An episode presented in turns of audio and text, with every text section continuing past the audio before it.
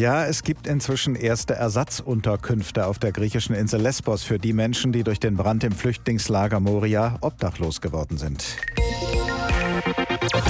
Mehr als 300 von ihnen haben ein provisorisch errichtetes Zeltlager beziehen können. Allerdings hat sich bei Corona-Tests herausgestellt, dass sieben von ihnen mit dem Virus infiziert sind.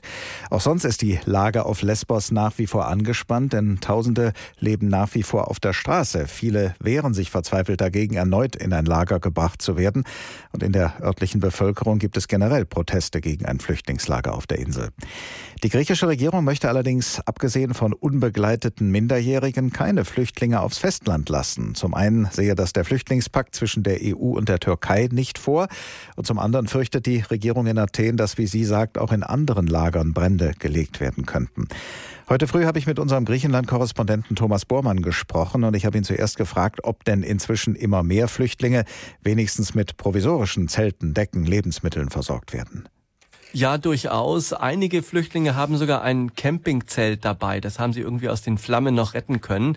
Also die meisten der noch 10.000 obdachlosen Flüchtlinge sind jetzt auf einem abgesperrten Stück Landstraße zwischen der Inselhauptstadt Mytilini und dem abgebrannten Lager Moria. Und so auf etwa zwei, zweieinhalb Kilometern Landstraße stehen links und rechts am Straßenrand ein paar Campingzelte. Andere Flüchtlinge haben sich aus Schilfstangen und Decken provisorische Unterkünfte gebaut und dort, muss man sagen, kauern sie tagsüber und nachts versuchen sie dort zu schlafen. Es sind vielleicht etwas mehr als 10.000 Flüchtlinge, die so nun schon die sechste Nacht in Folge hinter sich gebracht haben. Lässt sich denn unter diesen Umständen, die Sie gerade geschildert haben, überhaupt etwas gegen weitere Corona-Infektionen unternehmen?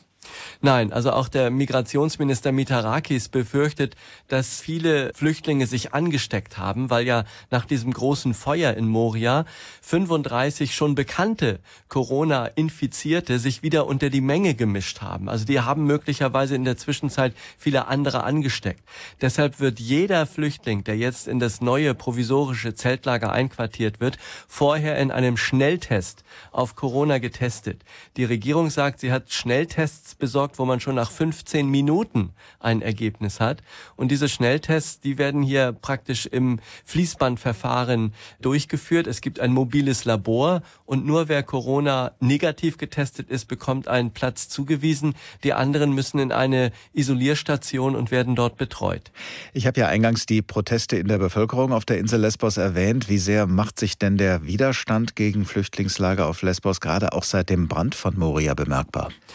Der ist schon deutlich. Sobald die Behörden irgendwo überlegen, wir könnten doch am Ort XY vielleicht ein Notquartier aufbauen, bilden Bürger dort sofort eine Straßensperre und verhindern dies. Und dies eine Zeltlager, das jetzt entsteht, das kann auch nur deshalb gebaut werden, weil es innerhalb des von der Polizei ohnehin abgesperrten Geländes ist, rund um das abgebrannte Lager Moria und rund um diese zweieinhalb Kilometer Landstraße, wo die Flüchtlinge jetzt sind. Direkt daneben entsteht das neue Lager für 3000 Personen und die Zeltplanen für dieses Lager, die schicken die griechischen Behörden per Hubschrauber dorthin. 3000 Menschen passen in das neue Lager, 12.000 Flüchtlinge sind da.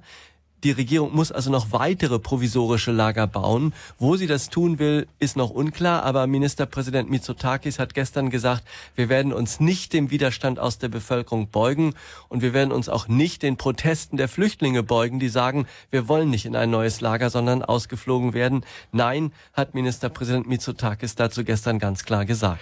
Gleichwohl, wenn die Situation so ist, wie Sie sie schildern auf Lesbos, wird die griechische Regierung an ihrem Kurs festhalten können, keine weiteren Flüchtlinge aufs Festland zu bringen? Sie hat das jedenfalls vor und hat deshalb weitere Polizeieinheiten nach Lesbos befördert. In der griechischen Regierung sind alle Minister überzeugt, dass es Flüchtlinge selbst waren, die das Feuer in Moria gelegt haben. Und die Minister sagen dann auch, das darf jetzt nicht belohnt werden, indem diese Flüchtlinge aufs griechische Festland oder nach Europa ausgeflogen werden.